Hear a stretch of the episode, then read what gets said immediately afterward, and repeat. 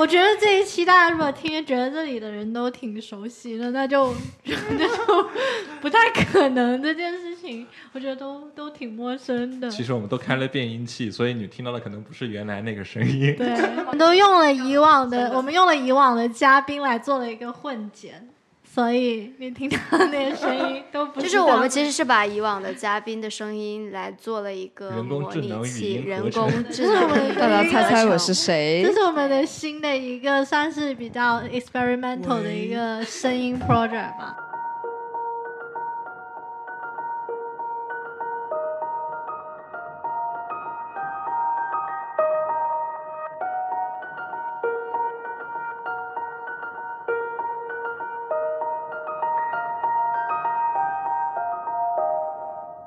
收听第三十期的艺术闲谈。哦，第三十期了，鼓掌鼓掌鼓掌！啊，这一期是一个圆桌派，真实。我们我们上期，呃，其实我们第二十期也是一个圆桌派，就是我们二十期就是聊深圳童年，然后。但那一期的火药味可能没那么重，这一期可能会会有点喧嚣。你已经提前剧透了这个。也没有啦，穿个衣服再穿上，无非是角色扮演了。开始。对，以今这一期的所有言论不代表本人立场。然后，然后所以说呢，我们这一期想聊的其实是一个在最近一周都非常，就是特别是在艺术圈内特别热门的一个话题，就是艺术家费。那么就如果可能有看过这方面的推送的，可能会明白；如果没有看过，或者是不是这个圈子的人，可能会比较陌生。大概介绍一下，就是就是由由一个艺术圈的一个大奖，它。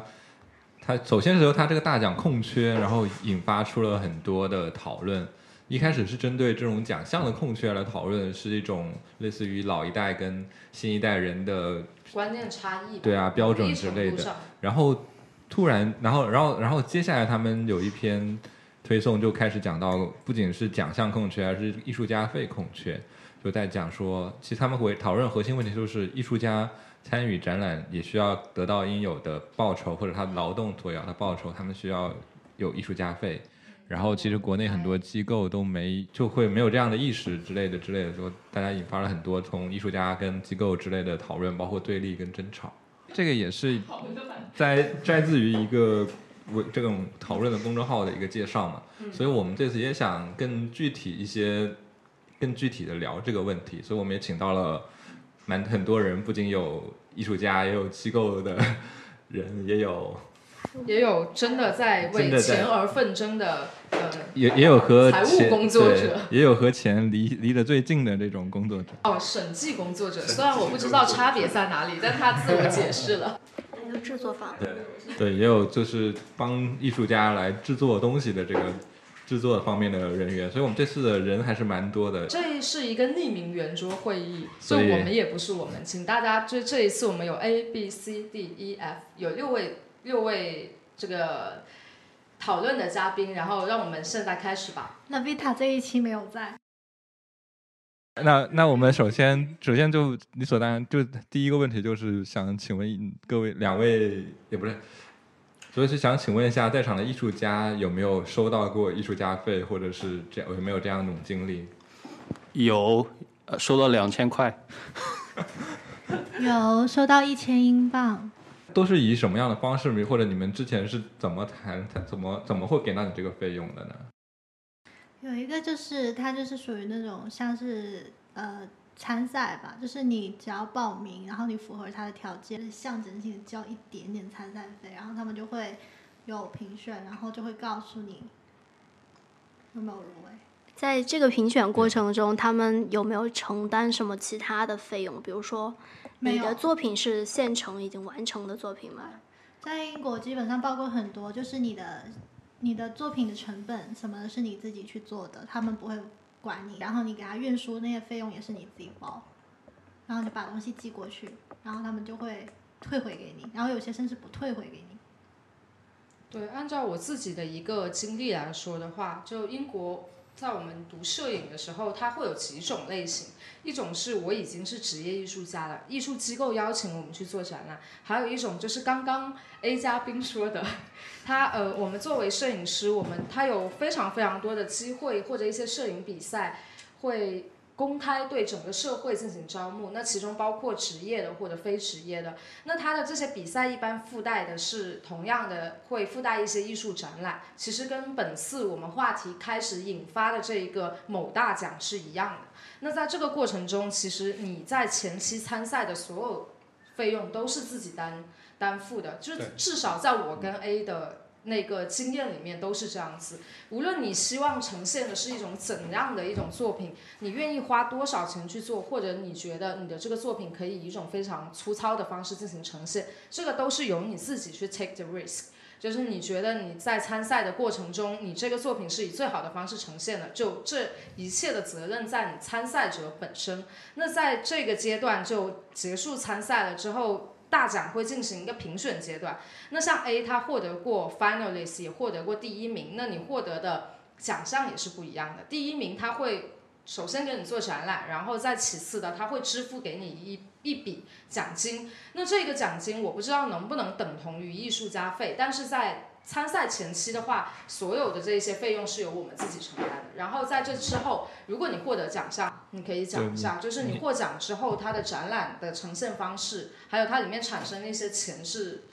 怎么样进行结算？有分有分好几种，我试过有一种，它是属于他给个场地给你，你场地不用给钱，然后你去到那里，所有东西你要自己把作品带过去。然后你要把所有东西 frame 好，包括你的场地，就那个空间给了你，你要怎么去油墙那些，你找工人什么的，你自己做也行，你自己去搞定它。然后你所有东西弄完之后，你给你的作品定个价，然后在那个参展的过程中，只要有人买那个那个你定的价是全给你，然后他会在里面扣大概十 percent 的回扣。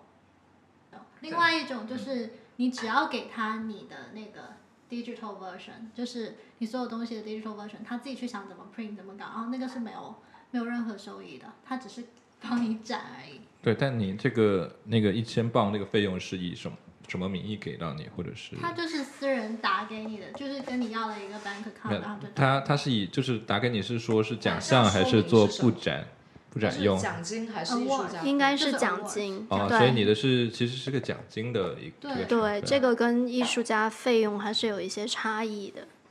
对，因为因为他们这这次主要是说他们他们这些人也是获得了个提名，然后他们得去现场去再对他的作品进行一个呈现，等于说他们要办一个群展。就每个人在里面。哦，那这个我刚刚也提到过，那种就是不会给钱你的呀，你就是自己去弄完。啊，弄完去，如果拿到。其中会可以给，就是展的期间会给你卖，如果有人买了，那就是你的。对对。明白。我觉得我在国外经历的很多经历是，他其实不会太在前期讲明。或者说明他会付给你多少钱，但是你拥有全权可以在展览的期间售卖你的作品。嗯，那包括无论是我们的毕业展览也好，或者之后参加其他展览也好，他你是其实艺术家作为自己的经纪人是有权利去售卖自己的作品的。这个我在国内不太清楚是否有相关的一个就是相似的条例，或者是不一样。我觉得这就是看。这个这个东西是怎么来协商，跟怎么来说，怎么来定？就前期，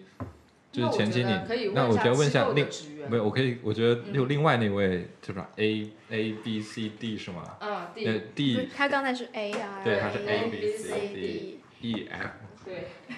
那个另外一位拿到应该是一千元那个艺术家费，一千元，我好穷啊！不要克扣人家。然后就你那那那个情况是一个什么情况？那一次我全程都是懵逼的状态，最后策展人给了我两千块，我我当时很惊讶，哎，还有钱吗？啊，就是这种感觉。对对，就这也是有些人，就是包括艺术家本身自己看到这次有个推文的时候的一个就是 反应，就是说还能拿钱吗？或者或者我参加展览都是倒贴钱的那种。就是，但我个人觉得，就是看你看你是艺术家本身是怎么想的。就是比如像参加比赛这样的东西，是我想去获得一个，我想去博，其实有点像赌博或者是一种争取一种名誉或者争取一种曝光。我想拿到这个奖项，可能他就是你要承担一点风险，你才能拿到相应的回报。所以你是要选择，假如说这这可能比这个这个比赛最后的展览或者什么，都是你要自己去付出成本。然后结果你会去，你要去，然后你无论拿不拿拿到奖或者拿不到奖，这都是你的一个成本在。嗯，对。或者这时候就是，然后但是也有些艺术家会觉得，我可能我我参加一个展览，我是在里面确实我有付出有劳动，这是确实我对我要为这个东西我要有报酬，如果你不给我的话，我就我就不去你这个展览。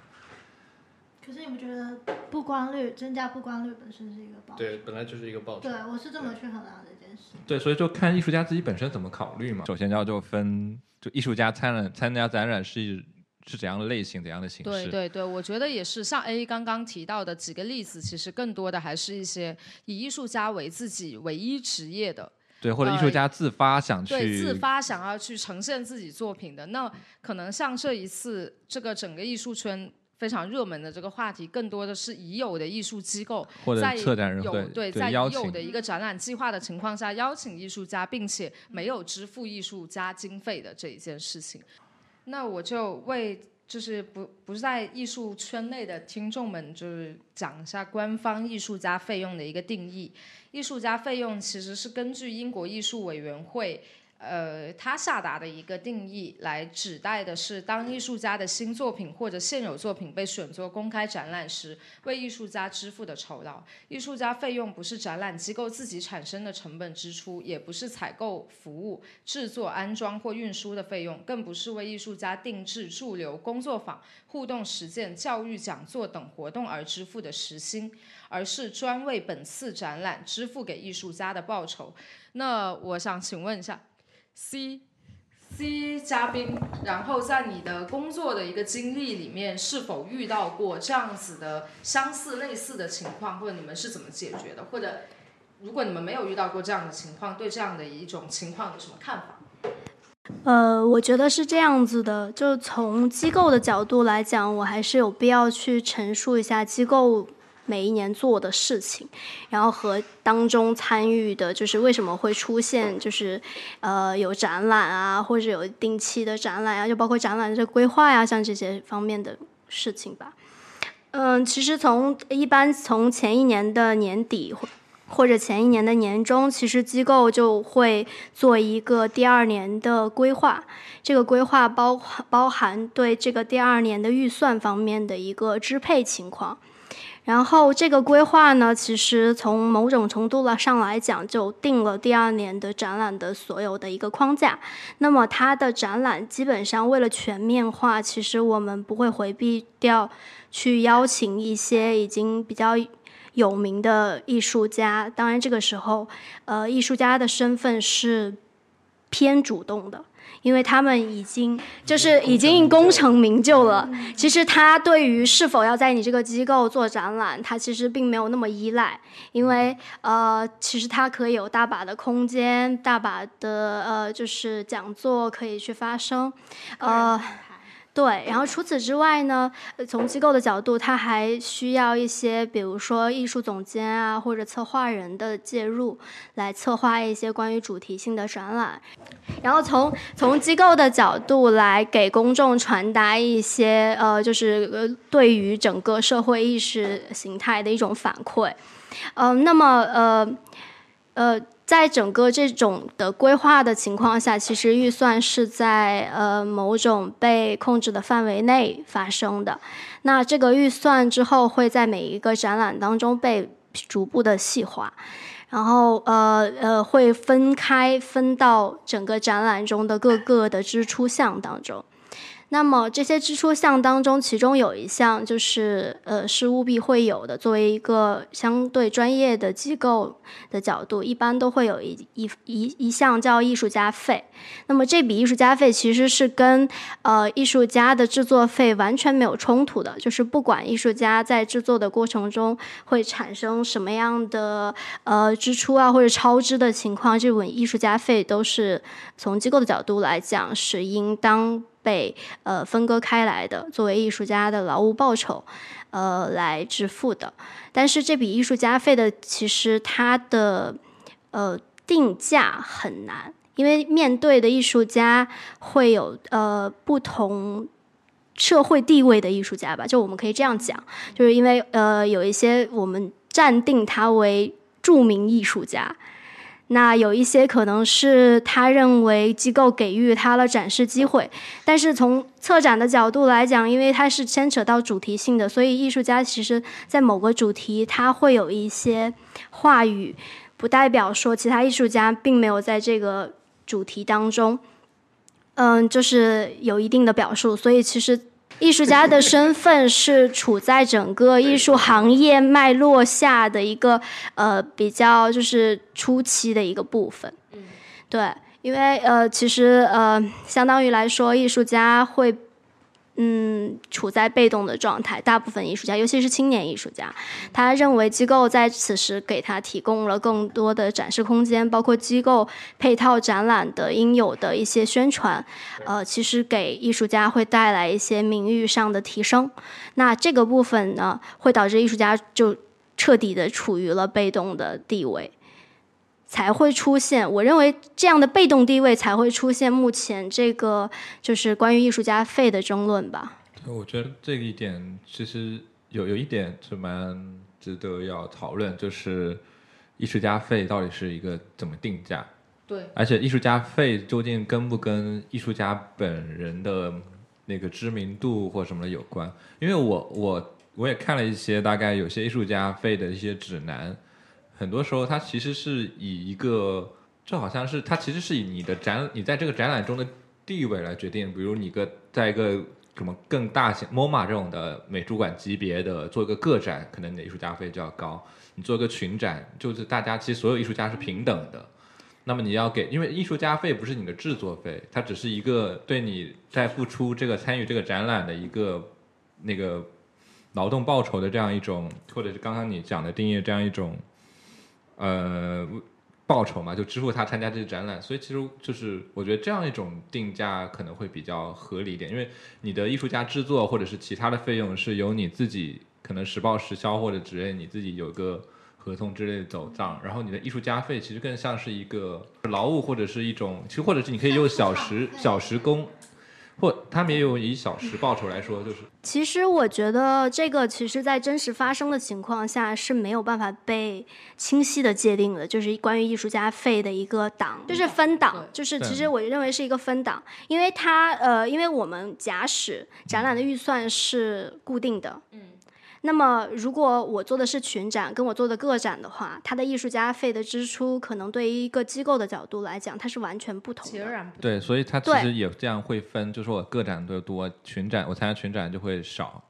就是那我看过看过有好几个国家，可能美国或加拿大都是会这样分。就是我记得是加拿大的一个网站，嗯它就是就是国家加拿大是国家规定需要必须付艺术家费吧。嗯然后他就会我那个网站就会让你选择你是做什么行业，参与一个怎样类型的这个展览空间，你是参加这个展览是一个。什么类型个展、群展或新媒体，或者你的材质是怎样子，然后他给你计算出一个你你可能要付的艺术家费。那我假想的一个情况，嗯，那像作为 F 嘉宾，我最近去的一个空间，他们做了一个其实是不限制参与人的一个展览，那其中包括职业艺术家，也包括单纯的艺术爱好者。那假使他们需要支付艺术家费，那里面有职业艺术家，也有艺术爱好者。但前提是大家都对艺术报以尊敬，而且都对这个展览前期策划的一个企图是认可的。那如果他们需要支付艺术家费的话，怎么样去界定档次呢？那艺术爱好者，我觉得这个没有没有存在档次，这个就是说参与参与的都当都当是一个 level 的人。哦，那就是在这种情况下，大家其实是平等的，对，因为你都是在一个展览里。呃，其实我觉得我们今天来讨论，不是要讨论的艺术家费应不应当给，就是有没有的这样一个问题，就是他一定是给的，因为艺术家作为整个的这种艺术行为当中的参与者，他是付出了自己的体力、劳动、心血的，对。然后，所以其实是有的。那么就落到了一些具体的问题上，比如说这个艺术家的参与程度有多深。有些艺术家是借展的，就是他的作品可能是现成的，就是它是制作完成的，那么我只是借过来作为一个借展的话，它是不是可以被定义的相就是相对低？因为艺术家在这个劳动过程当中，他其实付出的并没有那么多，就是没有付出工，就是我只是给了他一个我对于他这个版权的一个尊重的一个费用，类似于我可以这样子来讲这个艺术家费。那么还有一种呢，是可能我我们场地是现成的，但是我认为艺术家可以在这个场地完成另外一种。定制类型的作品，那在这种情况下，那其实艺术家的呃付出就更多，因为他会重新根据这个场地啊去思考他自己，呃这次艺术实践的一种思思想脉络呀，或者是不是符合这个场地呀，包括他可能会在当中有呃在之前之前的作品当中有一些修改，或者他完全做新的作品，那这个过程中其实艺术家产生的劳动是多的。那我们是不是就应该调高？那这个高跟低呢？呃，其实不能被一个统一的标准来衡量，而是说跟具体就是具体问题具体分析，跟具体的艺术家去聊。如果他认同，那我们就默认这个契约是达成了的。就比如说我我我认为我给你一万块钱的艺术家费，你说 OK，我可以做这件事情，那这件事情就没有什么别的可以聊的。那如果我说我我只有二百块钱给你，那你愿不愿意做？其实艺术家也可以说不的。就在这种情况下，就是如果艺术家认为他的劳动并不匹配着这些钱的话，那他当然也有这种选择拒绝的权利。所以这个其实是一种呃具体的来自于具体艺术家或者具体展览的一些具体讨论当中会产生的问题。就我对我对这次这个事件的一个思考，就是觉得，就是我我有一个疑问，就是有时候这些这些人有没有事先谈过谈稳谈妥条件，就跟我们很多时候去做事的时候。对，我觉得我产生一个最大疑问是，怎么会站到了对立面？对，应该理论上就是大家都都会在做任何事情的时候，包括我们平时哪怕是什么在家装去装修啊，去干嘛的时候，至少都会谈妥一个谈好一个条件，或者签一个合同。然后至于至于刚才另外一个说的，就是艺术家可以说拒绝的一个权利，但是呃，就是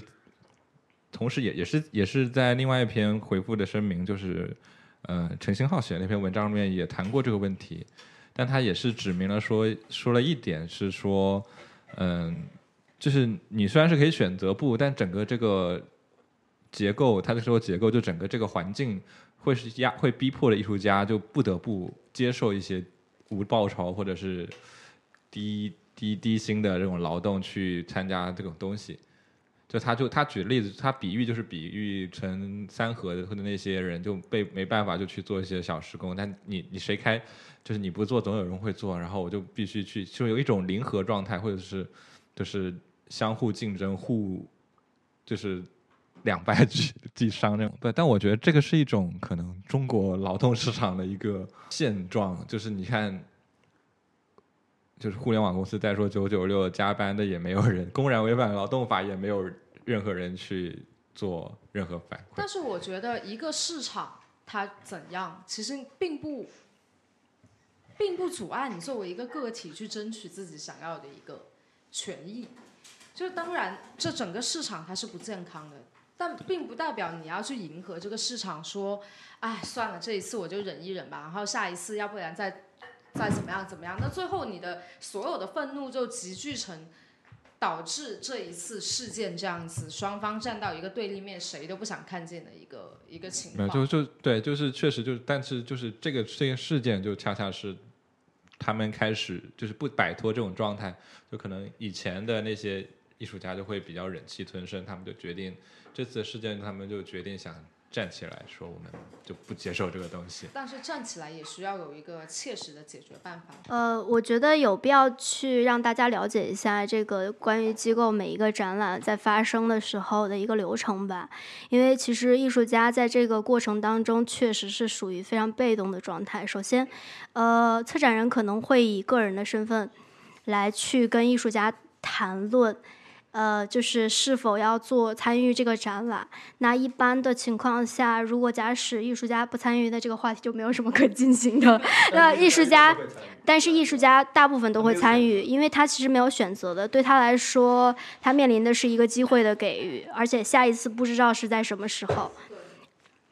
所以，呃，其实从艺术家的角度来讲，这个时候他面临了一个契约精神，就是说他跟策展人首先达成了一个口头上的契约，OK，我会参与你这个展览。那么策展人的角度来说，他为了争取空间来发生这个展览，那其实他需要去跟一些机构或者空间，甚至一些不本来不属于展览空间的位置，然后来进行。呃，一系列的洽谈，然后达成了一种合作的关系之后，为展览争取到了一个可以发生的一个空间。那么这个时候呢，呃，可能在这个过程当中，从策展人的角度来讲，就是统筹这个展览的人来讲，我暂时不讲策展人，可能也有策划人啊，或者是怎么样的，就是主发主动的发起方，其实他需要呃。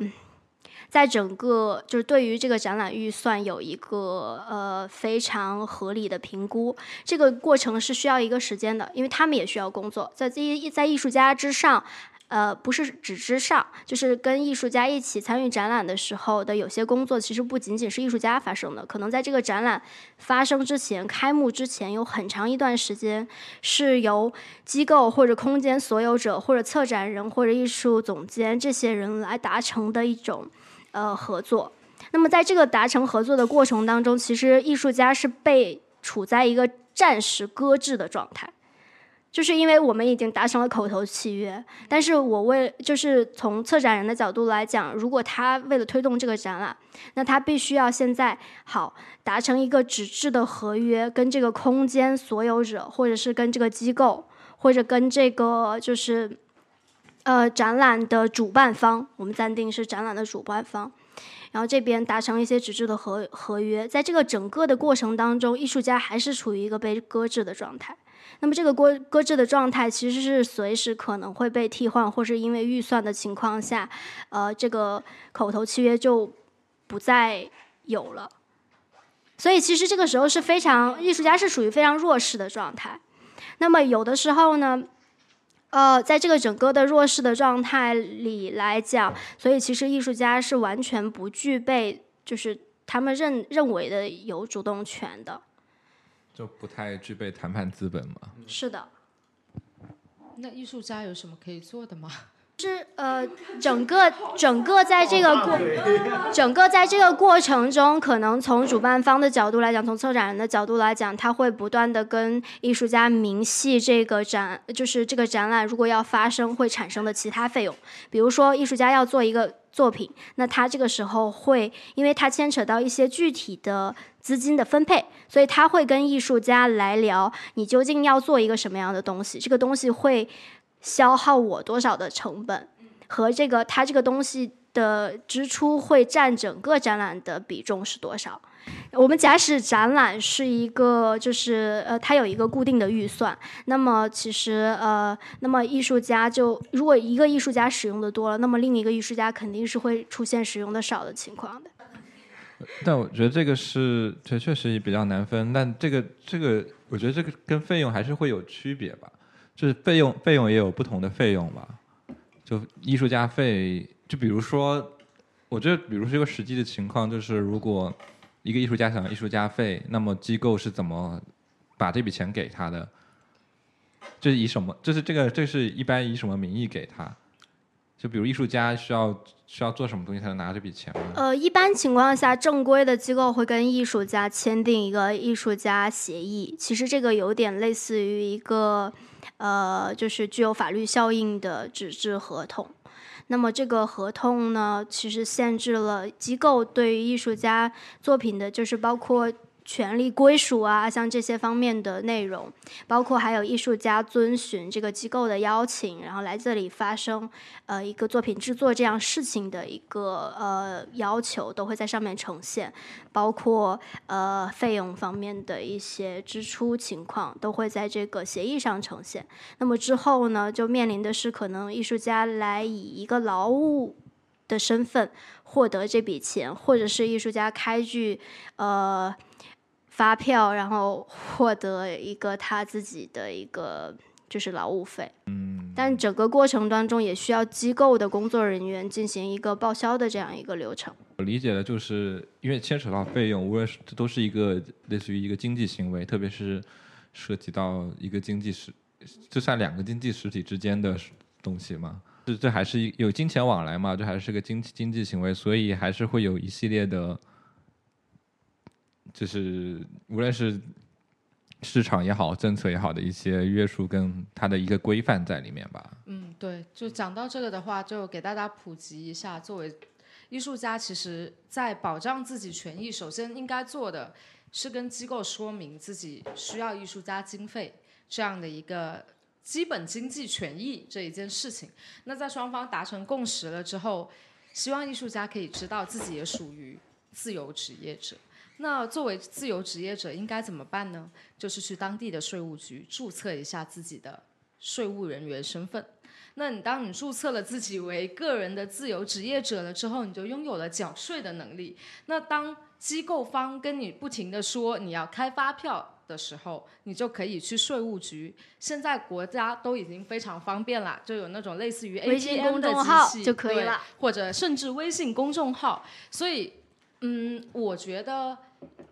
重大广大艺术家们也需要去了解稍微那么一点点的金融知识，就是在我们不停的说自己权益的。情况下，我希望大家明确的知道如何去获得自己的权益，而不是站在语言的高地，然后依靠着别人。当然，我不是说大家没有这一个能力，只是希望大家能把这个能力去尽快的获取。那在关注了当地税务局的微信公众号也好，或者去到税务局服务大厅去 ATM 类似的机器也好，插入你的身份证，输入你的税号。输入对方的银行账号，你就可以获得一张发票，然后把这张发票顺丰快递到当地的机构，你就可以获得你的艺术家经费了。这期间可能或大概耗时时间不到一天，只是我觉得这是一个非常重要，也是真的很多艺术家不懂的一个步骤。他们不知道自己其实算是自由职业者，或者有一些艺术家可能已经稍微比较功成名就，他们有自己的公司，那可能在这个层面上会更简单。打通、打开百度或者 Google whatever，搜索一下财税公司，或者问一下自己的朋友圈有没有做会计啊、财务类型的朋友们，外包一个。我总觉得你要插广告了，不知道为什么。然后，作为正常，把你所有所得的这一些你不太明确的一些金钱上的往来也好，包括你不太明白的一些财务知识也好，交给专业的人员去做。那像。呃，其实作为一个艺术从业者，我很明确的知道，对于很多财务知识，我是非常短缺的。我搞不清楚到底制作费或者经费、艺术家费、人力资源经费，包括场租这些有什么不一样？对我们来说，可能都是钱而已。但是对于机构方，特别是对于专业的一个财务人员来说，这是非常不一样的。所以我希望艺术家们。就是多去了解一下这些专业的金融知识啊，然后如果有不懂的话，也可以关注一下我们公众号，向下留言，我们可以给你解答。真的开始插广告了？没有，我就很认真的讲，我是觉得，其实你现在我们生活已经比较便利了，所以在你面对这一些你好像一无不知不知所措的的一些问题的时候，就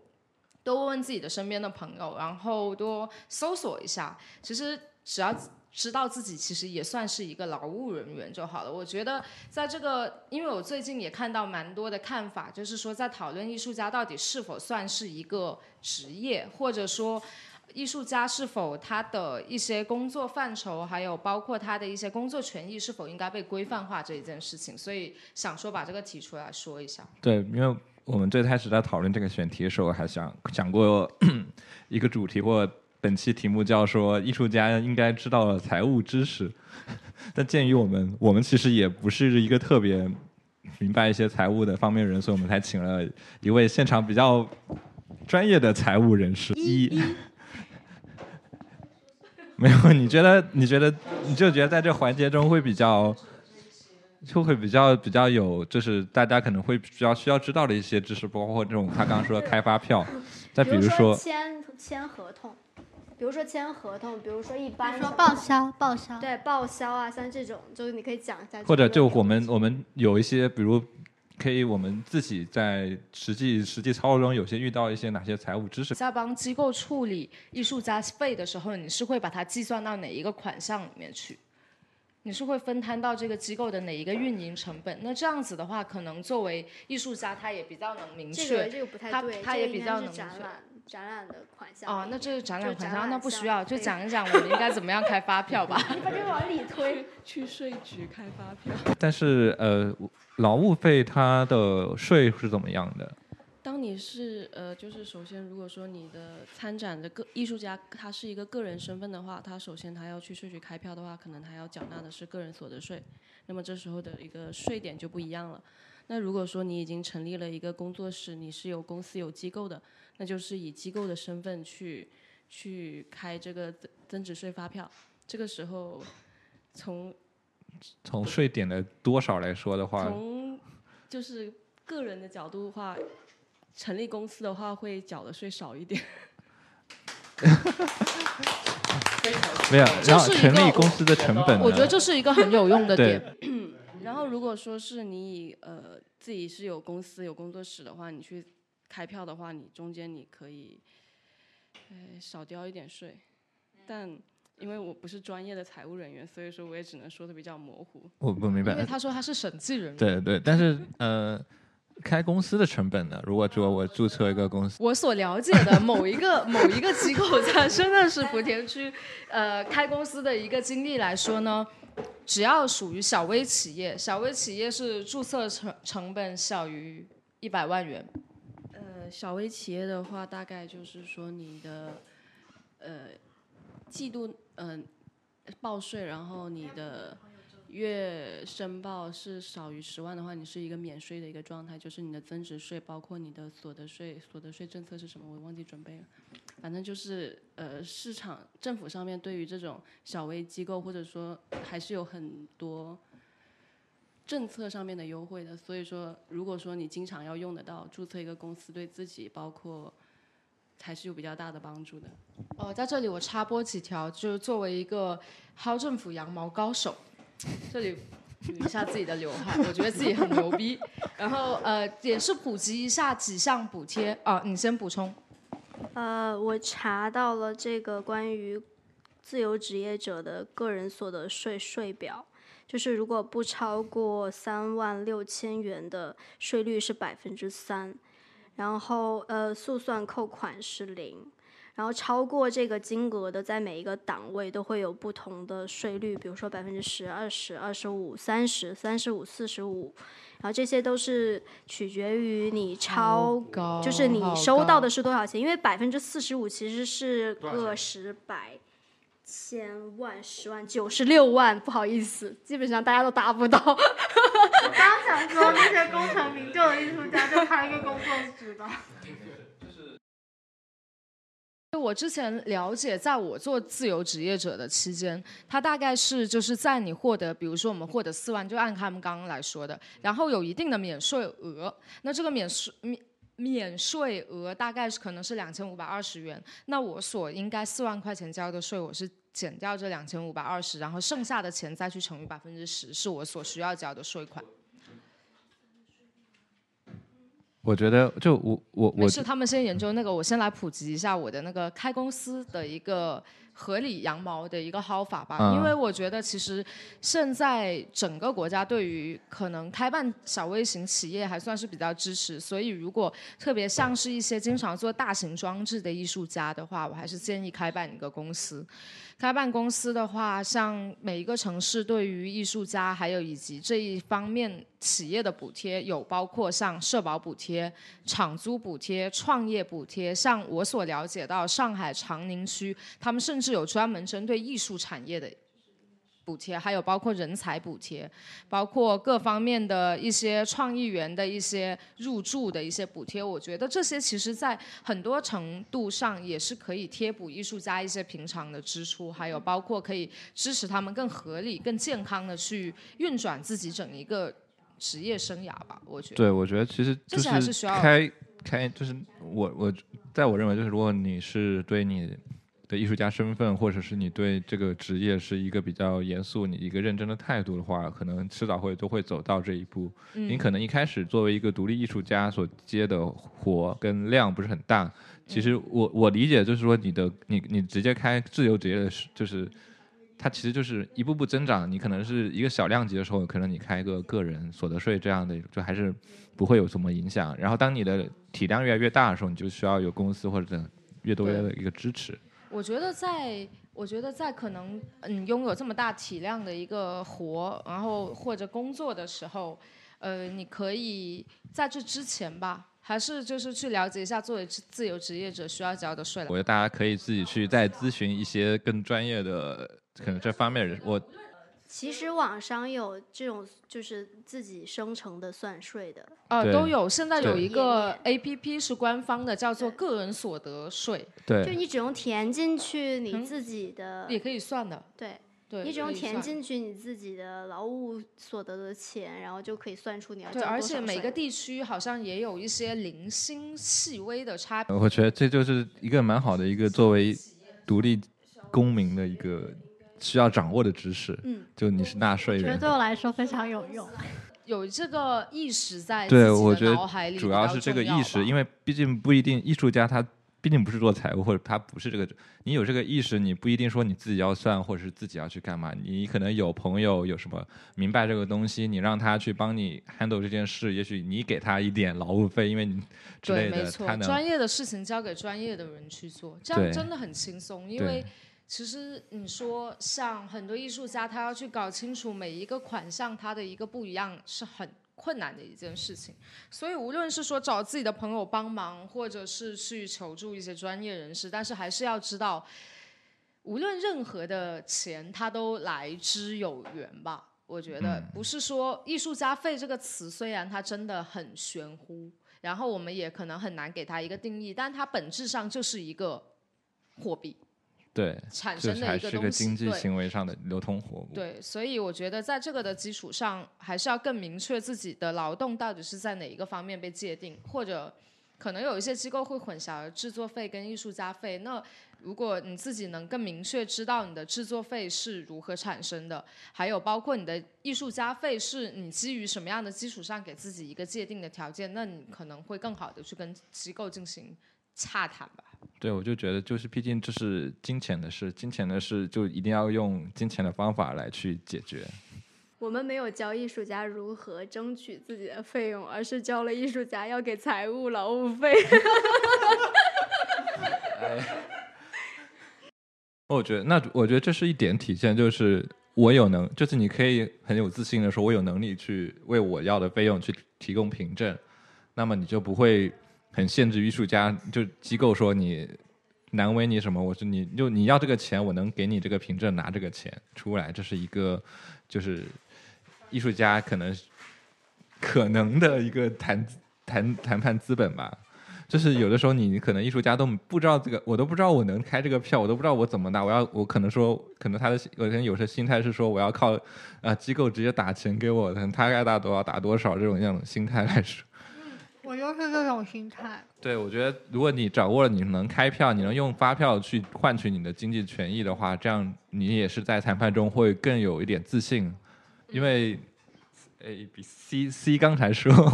就是我们没有教艺术家怎么更有去争取他的劳动报酬，而是在教艺术家还要给财务一笔劳务费。然后我就我我就说，他就艺术家明白了自己一些财财务知识以后，他可能更有自信的去面对这些谈判。他知道我开得出这个价格，我能我能拿得出这个东西出来。嗯，你能你我我给到你财务，你能给我直接拿到这笔钱？其实现在很多艺术家，我相信，因为毕竟展览不是每天都有，嗯，而且展览能支付的艺术家费真的非常有限。然后很多艺术家肯定有一些别的工作。那我的理解是，其实艺术家费跟你做别的一些艺术类别委托项目、创意对创意商业活没有差别，就是它只是更学术性或者更加单纯的一个劳务费用而已。但它本质上跟你所做的其他，无论是摄影也好、摄像也好、画画也好、插画也好。设计也好，都是一样的。它更多的是基于你所产生的一个经济效益。这叫什么？就我摄影这些产生的是叫什么样的劳务？技术服务应该是技术商业服务。按照公司的一个我开发票时候的的一个上面款项应该是属于技术技技术性服务这样的一个。一个款项，所以都是本质上是一样的。那我觉得艺术家但明确这一块的话，可能会更好的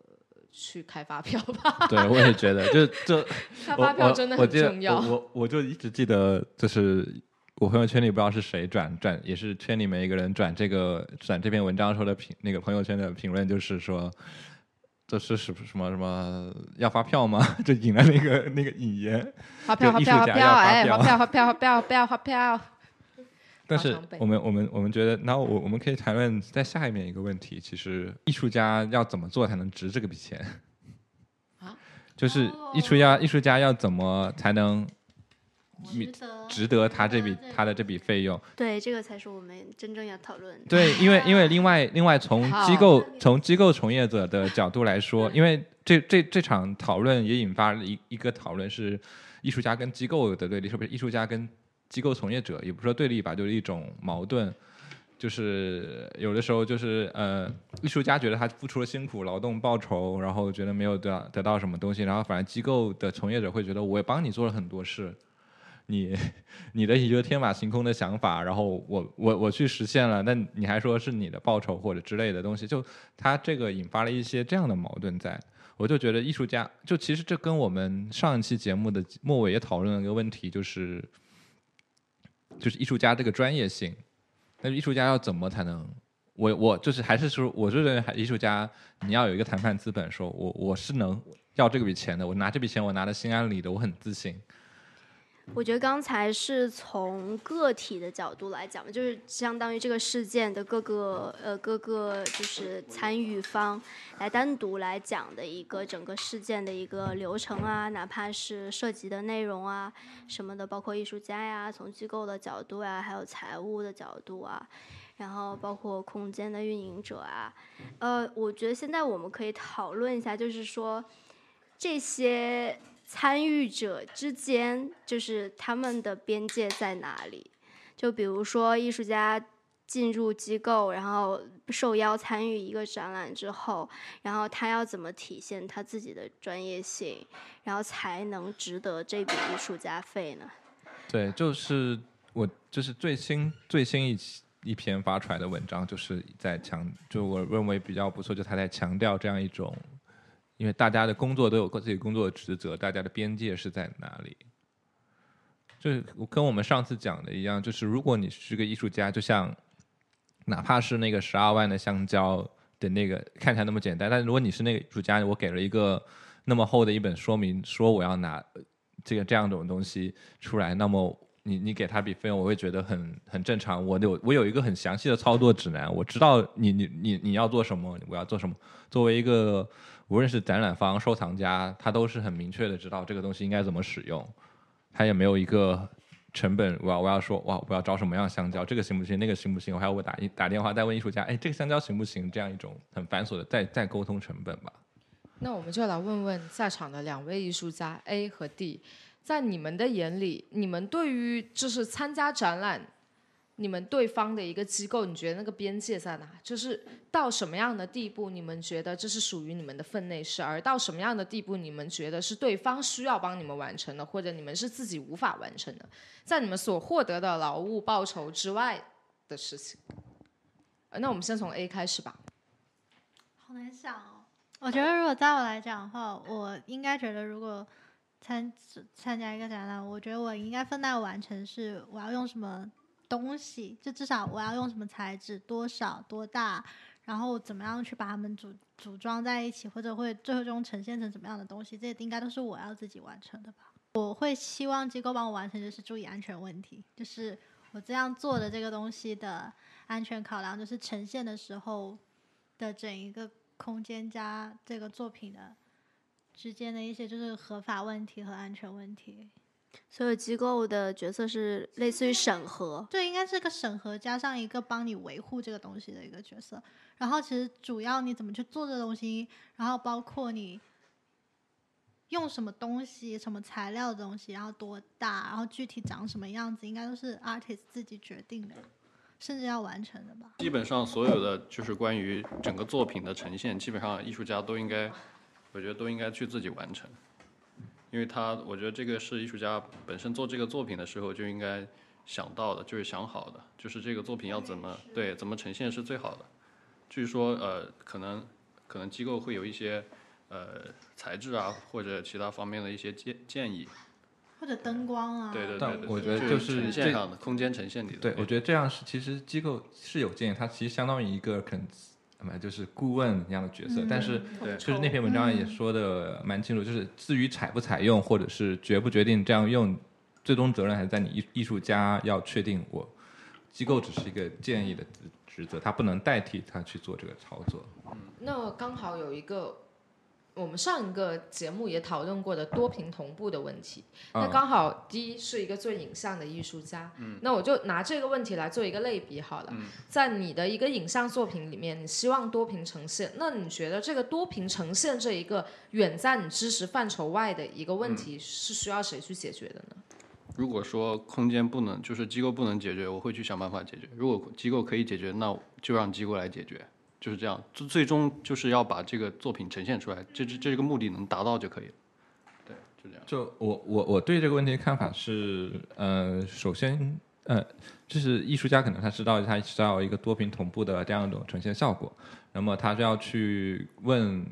呃，机构能不能达到这个东西。对。那如果你达不到，那艺术家肯定要想办法想办法说，或者是跟机构建议说，哎，我知道。或者是问问他看，他肯定有别的这个方，我知道哪些方案能行，那你们机构要不要用一下这个方案之类的？就是我觉得这个是，我觉得这个才是一个或或者是，呃，就是一个合作的状态，合作共赢，就是双方共同决决定解决这个问题。当然，当然可能机构也会，也可以说机构也可以说提出，哎，我知道有一个这样的多屏同步的方案，你要不要采用？但大家都是一个就是。都一个合作的嘛，而不是说要把一定要把这个责任扔给某个人，就某扔给某一方。那我还有一个问题是，作为艺术家，你们对自我约束的一个边界在哪？这个自我约束好虚幻，让我想一想。你可以举个例子，就比如说你在做一个某个作品的时，某某些作品的时候。比如说时时间流程吧，比如说工作流程，就比如说机构可能扮演的是大部分是统筹的这样一个角色，包括整个展览的空间啊、灯光啊，像这个展览的宣传呀，包括整个展览的可能视觉物料啊，对外的一个呈现吧。那么，呃，在整个这个呃统筹的过程当中，那机构自己本身它其实是有一个时间流程的。那艺术家在这个时间流程当中，他应该扮演什么样的角色？就是如果他没有办法遵守，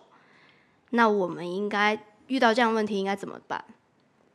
而这个其实面临我们面临的一些开幕时间，其实是。的被很早的就公布出去了，那这个压力其实某种程度上就从艺术家在这个阶段，就从我们之前讨论的那个关于艺术家后防空虚的状态，就变成了一个机构被动的状态了。这个时候，机构去呃的人会全心，包括机构的工作者、艺术从业者，会希望那能如期完成这个展览。可是，呃，倘若如果艺术家提出了，嗯，很难实现的制作方案，且艺术家在这个制作方案当中，因为艺术艺术作品的制作其实牵扯到很多的，就是呃一些特别的、特殊定制方面的东西。那其实这些东西对于每一个人来说，每一次你面临一个新的艺术家或者新的展览，它都是要。必须被解决的问题，而且这些问题都不存在所谓的初期经验。那么，那机构面临这样的问题，他应该怎么做？那这个时候是机构属于一个被动的状态，他会不会机构的工作人员就出面来帮艺术家完成某些某些工作？我明白，就是很多，其实大多有有些时候，艺术家也不知道他在做什么，或者是他做的这个东西他不太了解。然后有很多时候，但是为了他知道这个，就是呃，也是还是就是嗯，一个普遍现象吧，就是在展览的时候，大家会为了在展览开幕那时候，一定会为了这个展览一定要开幕嘛，然后所以所以就为了这个展览开幕，机构的人也会帮会帮艺术家去完成这个事，以及保证展览开幕，以及大家一定要呃奋战到可能凌晨好几点，通宵熬夜，也要使得展览开幕。这样一种现象存在。所以其实另一方面就是，呃，也是机构从业者要学会说不，因为这不是你的内容，这不是你要做的东西。嗯，这一我们之前上之前前面在讨论是艺术家要会说不，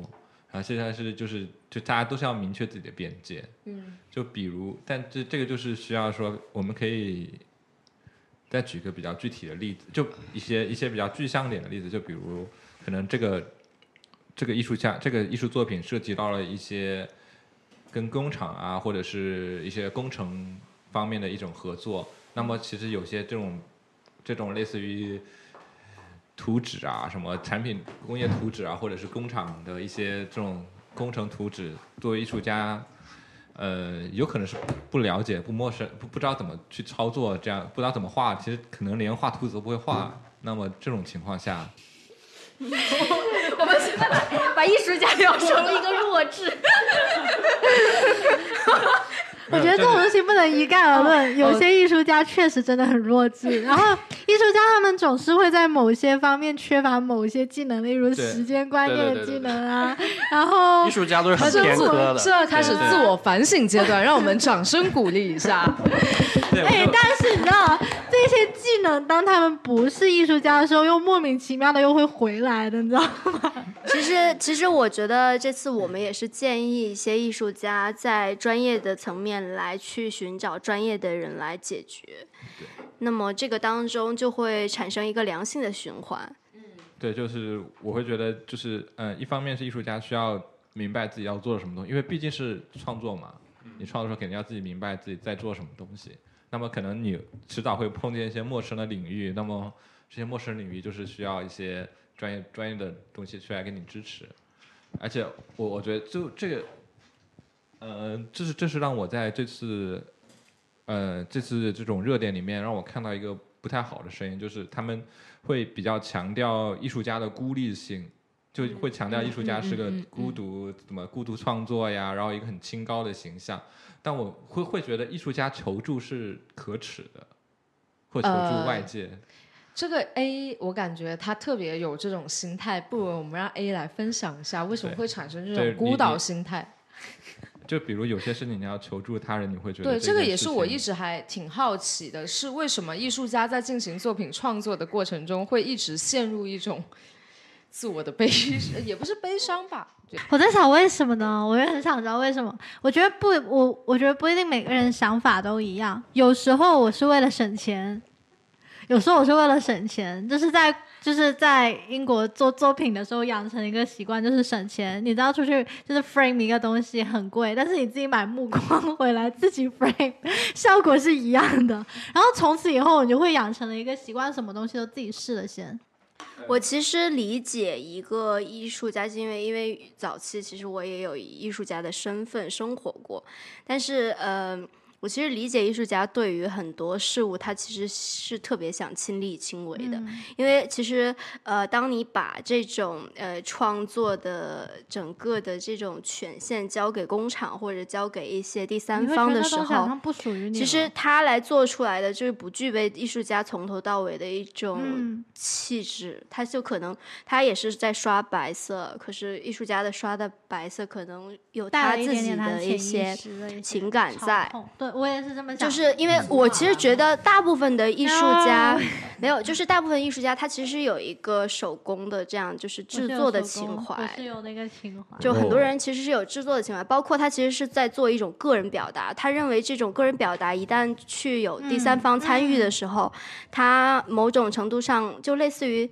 嗯，你去说一句话，而这句话你却要借别人之口说。那那种呃，可能真正的情感是没有办法表达很到位的。这种感觉就像是我，如果我会两门语言，我就会中文会英文，我自己要把这个文本呈现在作作品里的时候，我会宁可用我别撇脚的英文我去翻译，都不想找一个专业的英文人。但是我觉得刚好 A 跟 D 应该是两种类型的艺术家，A 是非常依托手工，然后 D 是。会某种程度上借助高科技的，我更想听一下你对于借助他人帮助去完成高科技一些你自己作品中需要的需求，就是一个想法。对，就是很多事情，就是因为现在就是科学很发达嘛，那每每个人的这种想法，他每每个人的想法可能他想的很，就是因为我们每天看这些高科技的东西，但是我们就是其实呃我们的学习能力有限，我们不可能就是把所有东西都掌握。这个时候就需要一个团队或者是这些专业人员，我们去跟他合作，就达到我们的这个目的。这个时候可能那些专业人员反馈给我们的这些呃知识也好、信息也好，反而会把我们的思路打开。我们会就是呃，我觉得这种创作方法就就呃。更有意思，就是说，呃，就不会陷到我们自己现有的想法里面。没有，但我觉得这这个两个其实不矛盾，就是大大家就是他他其实是一个初期跟一个中后期的事情吧。没有，我没有，我是一个不同创作方式的一个。对我，我其实觉得艺术家初期都是孤独的，就是他可能自己需要呃去不断敲定一些边界，就是他自己创作艺术表达的边界和就是他想要讲的一些事情。但是到后期，他可能，呃，他需要呈现更大的作品的话，他需要让自己的表达更有力的时候，呃，团队的介入是不可避免的。那么这个团队也许是个人的团队，也许是第三方。对我，我觉得也这这是一点。然后我觉得另外一点是，嗯，怎么说？就是无论是喜欢做手工或者亲力亲为的艺术家，或者是喜欢，就是或者是可能。有外部力量去介入，或大家一起一个团队来合作，艺术家至少他们有一点，这就是这这点有一点是共通，是他们知道自己在做什么，这是一个很重要的。就是哪怕是做手工的艺术家，他能知道自己当下想要完成。对我，我去完，就是你们可能会知道，就是我我我能我能用用句这点的话，就是再再比较俗一点的话，我能再做一个这个东西。嗯嗯嗯。对我能再去再去完成这样的东西，我知道所有的步骤，就哪怕我给不出。可能他心里有一张这样一种完成的路线的这个图纸，而且他对他做的这件事情有一个合理的评估，比如说他会耗时多久，他会需要多少钱。嗯，对，那另这个也是很重要的，就是它其实是一个，就是你完成某件事情，对这个事情的一种把握。我觉得在我所知道的某机构的，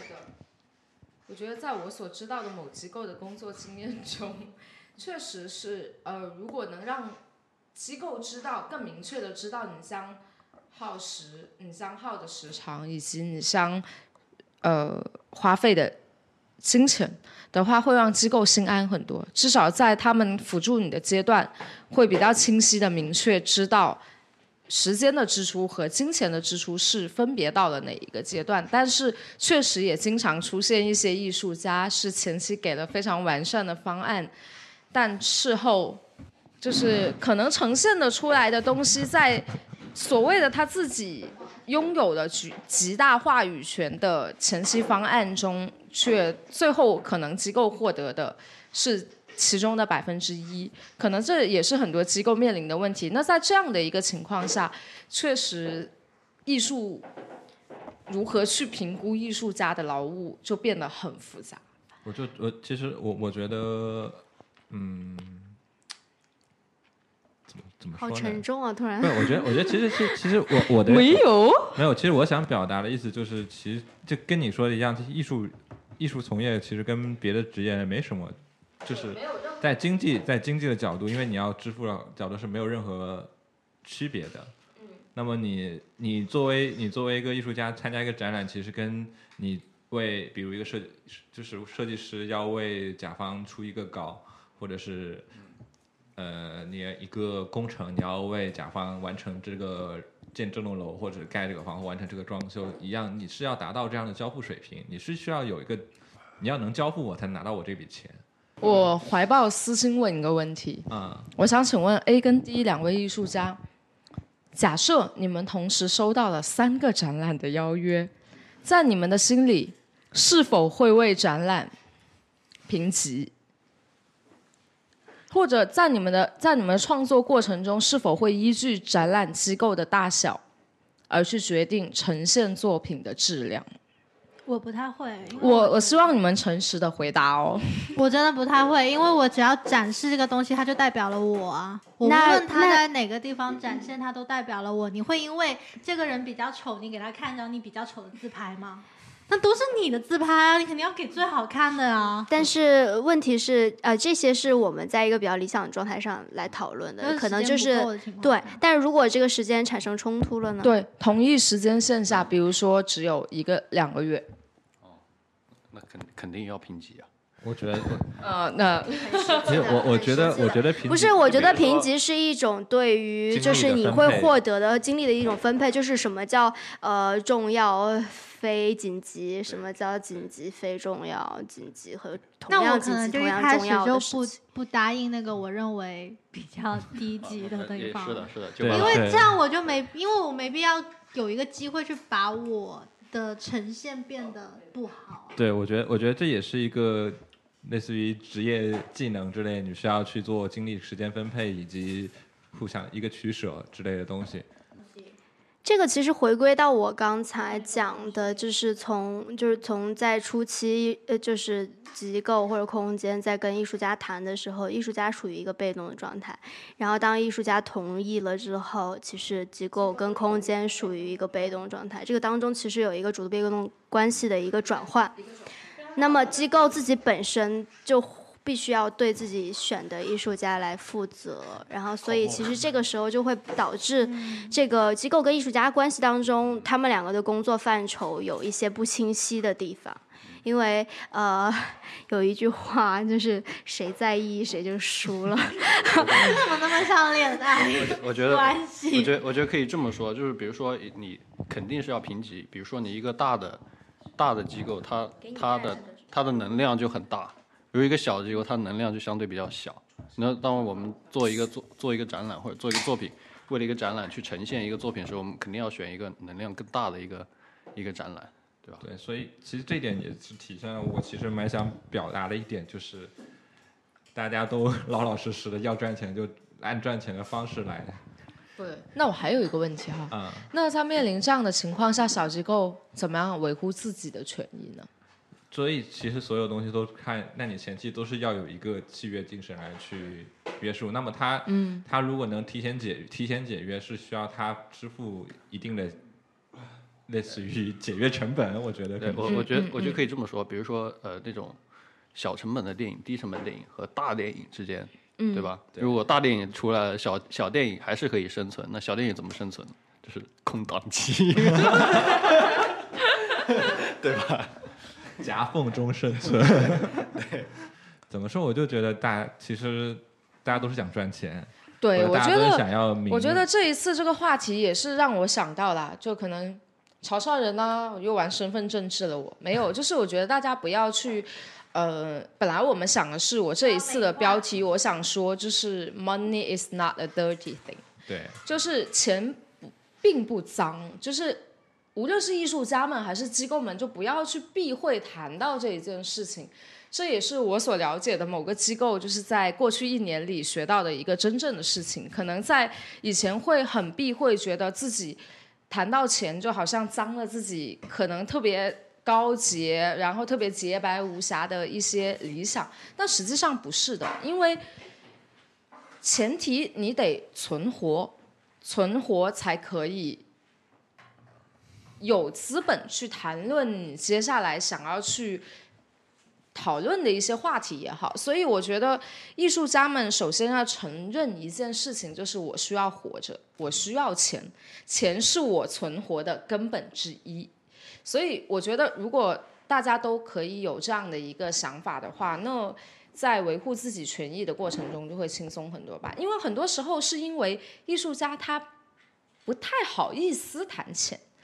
像之前的我一样。可能你有时候说到钱，就是哎呀无所谓了，无所谓了，哎，好吧，好吧，好吧，就这样。但有可能是有些人自己也不知道怎么去衡量。对啊，他的意识上还是。他意识上哦，那就首先学会开发票。我们其实是建议艺术家都有这个争取自己艺术家费的意识，这样会让整个的艺术生态都会良性。对，首先你要知道，只有钱才可以支撑你去完成自己的梦想。那什么是钱呢？就是艺术家费。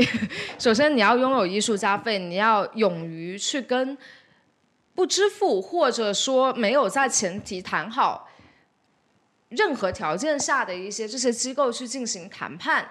然后明确你自己的一些权益的情况下，然后再去争夺更多可能你自己想象中或者合理的一些其他的经费吧。我也不知道我在说什么，反正就是我们也不能忽略，就是他们确实市场上还存在着一类人，就是他既有这样的意识。却不知道它到底值多少钱，该怎么样去谈这笔钱？就好像，就好像如果我现在让你去帮人家做一个翻译，然后让你去收一天的翻译费，你有意，你有意识要去收这个翻译费，可是你不一定有意识说，你这一笔翻译费它怎么分类？就是你是是专业性的翻译，还是只是口头上的翻译、随意的翻译的那个差价在哪里？我觉得这个的话，就是本身自己并不知。我自己现身说法一下吧，在我刚毕业的时候，可能像。如果说是商业上的活，我自己并不太能知道我自己值多少钱。我们这个时候把自己类比成一个商品吧，就假设我更多的时候会选择开口问。我首先有两个途径，一个我是会在网上搜，呃，现在其实有非常多的平台是一些自由职业者，包括一些创意工作者，他的一些约稿平台，那上面有非常明确的一个定价。那在上面我可以大概知道我自己值多少钱。我类似的水平的人可以跟我一样获得多少的报酬？那另外一个就是我会开口问问我身边的前辈们，或者问我身边已经开始工作的朋友们，他们是如何去获得争取自己的权益？也是我一直在跟我身边的朋友灌输的。那我觉得像艺术家这样子的话，其实我们刚刚也一直在说嘛，艺术家也某种程度上是劳务。对，而且这种对国外。包括国外或包括很多都有不同的参考都非常明确的有一个有一个，无论是他们的奖金标准也好，还是他们的一个参展费用也好，他们都有一个非常明确的数据在。对，所以我觉得可以依照这个数据去衡量一下自己吧。对，那像定价是一个就是值得学习，跟大家去对。推广的过程，这也是我希望在就是这个讨论中看到更多。其实，就是我更喜欢在这次的一个事件中的讨论，就是那些给出真正有些别的国家什么操作，或者别的机构是如何操作这个艺术家费这种具体操作的情这种讨论，可能会更有一些指导性质，而不是对，而不是一些。也许下一期我们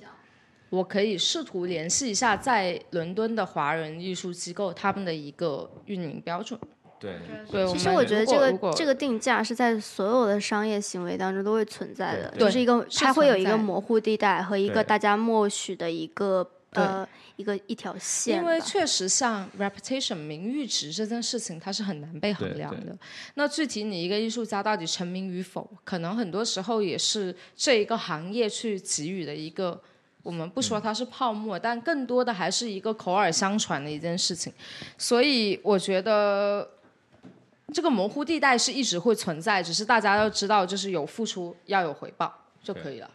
就是其实呃，其实艺术家跟这些机构的关系有点类似于甲乙方。呃，对，其实就是甲乙方，就就其实不是甲乙方，就是甲就是甲乙方，不是像甲乙方，就是甲。对，因为你在合同上是机构，乙方是艺术家，是吧？甲方是机构，乙方是艺术家。那么，在一个甲方统筹的一个状态下，乙方如何给甲方正确的传递自己的整个的行为？我觉得这个很重要。就所以，他其实。经常会有甲方去要求有效果图啊，有具体的一些明细啊，包括有一个时间时间的一个流程啊。甲方对最后的成品要把控吗？比如说，当然，我一个我我我比如说一个，对我比如说一个设计公司，我设计公司它，比如说它的这个品牌部门会出一个。会有一个想法，对对吧？但是但是对于艺术来说，他可能，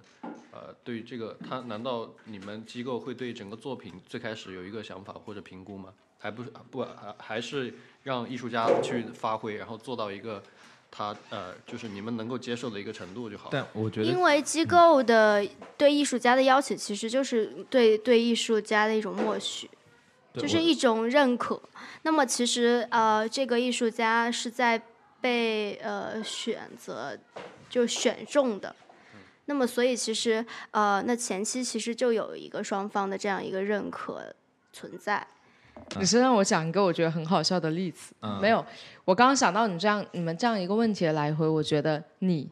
就是《宠物小精灵》里的小智。现在你已经被天选之子了，就是其实机构已经看中你了，他给你这个精灵球，你抓到皮卡丘也好，你抓到小火龙也好，对于他们来说都没有关系。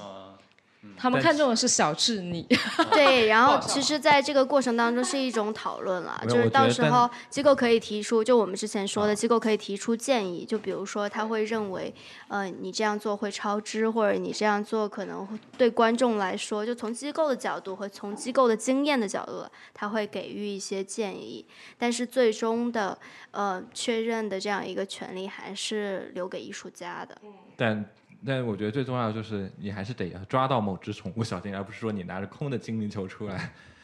不，而不是你把精灵球拿回换了一个颜色，说你看我完成任务了。是的，听起来也很。所以从艺术家的角度，他也一定会提供，就需要提供一些更详细或者更专业的，呃，哪怕文本，哪怕图像来证明自己。对哎真的不是拉比塔，A 真的不是拉比塔。我觉得是这，我觉得其实其实就拿我更亲身的例子来，就是经验来说，其实也很像你在你在机构，相当于是你要去去装修，对，那么你的艺术家就是你的装修装修公司或者是那个装修人，所以你你需要在前期你给机构说有一个样什么东西，然后。我甲方其实是要去监督你的进程，你要你艺术家承诺我要在某某之前完成这样的效果。至于就是，但因为至于你是否是一定要一比一一比一完成效果图，或者是一比怎么样，在这个过程中大家都是有的商量。但是最重要的就是大家一定要在这个合同的情况、这个条件下，在那个艺术家要。交付这个东西，因为艺术家一旦认可了展览的发生，那其实艺术家就必须要意识到他自己不是一个人，就他要意识到自己的责任，就他他承担了他要去交付他作品的责任。所以在艺术行业并没有那么规范化的情况下，其实我们大部分维系的是依靠一种契约精神，所以艺术家跟机构方都应该。呃，言而有信吧，在整个这个过程当中，才能推动整个的。对，所以另一方面就是想要大家双方没有，你推动沙发是吗？故意的，推动沙发，所以最后其实想讲的还就是说，大家都要都都还是规范规，还是遵守一些规范的，就是正规一点形式，不要不要再迷信什么。模糊啊，口头啊，或者是就是很迷信的这种东西，或者他应该给我钱，而不是而是要去争取落到把这种东西落成白纸黑字，才是保护你权益的。对，然后我觉得除了这些，就我们不聊这么严肃的事情了，就是。艺术家们还可以就是多找几门谋生的手段，其实 也挺好的，对不对？比如说冲冲咖啡啦，然后当当老师啊，对，当当老师，去机构工作一下啦，对不对？然后接接摄像的活啊，去机构工作一下啊，对不对？我觉得偶尔端茶倒水啊，这样就是。那就太惨了，没有，我是觉得总之了解一下整个，总之了解一下整个行业的脉络，到底究竟是什么对对对，就是嗯，既然我们自己的一个艺术产业有自己的一个运转规则，当然我们希望它更健康，但是在它变得更健康之前，我觉得我们还是希望自己活得更舒服。那在这样的一个体制之下，我就希望大家不要太过钻牛角尖吧，就是。我是一个非常喜欢为自己权益发声的人，但是我也希望大家过得开心一点。所以在这个情况下，去学冲一下咖啡也挺好哦。我还我还以为你想说你是个非常喜欢钱的人啊，对。所以我觉得就是最终总结是喜欢钱没什么问题。我觉得喜欢钱才可以让你更好的去不在意钱吧。对对。因为你不喜欢钱的话，钱到你面前你会很慌。你喜欢钱的话，钱都嗯，不就是钱吗？花了它就是了。我相信。可是，可是，难道你没有做艺术的情怀吗？这里做的每一个人可能都有做艺术的情怀吧。所以总的来说，我们还是希望艺术家越来越好了。对对啊，所以我就是觉得，真的是希望大家越来越好，然后也希望大家发的声都有，就是有回音吧。对，也希望整个的这种讨论可以让艺术行业越来越规范化。我们这期节目就到此结束。我们二，我们明年再见。哎，今啊现在已经是哦，二零二零年。鼠年再见鼠。年再见。OK，鼠年再见，我希望鼠年拜拜欧拉维塔可以回来录电台。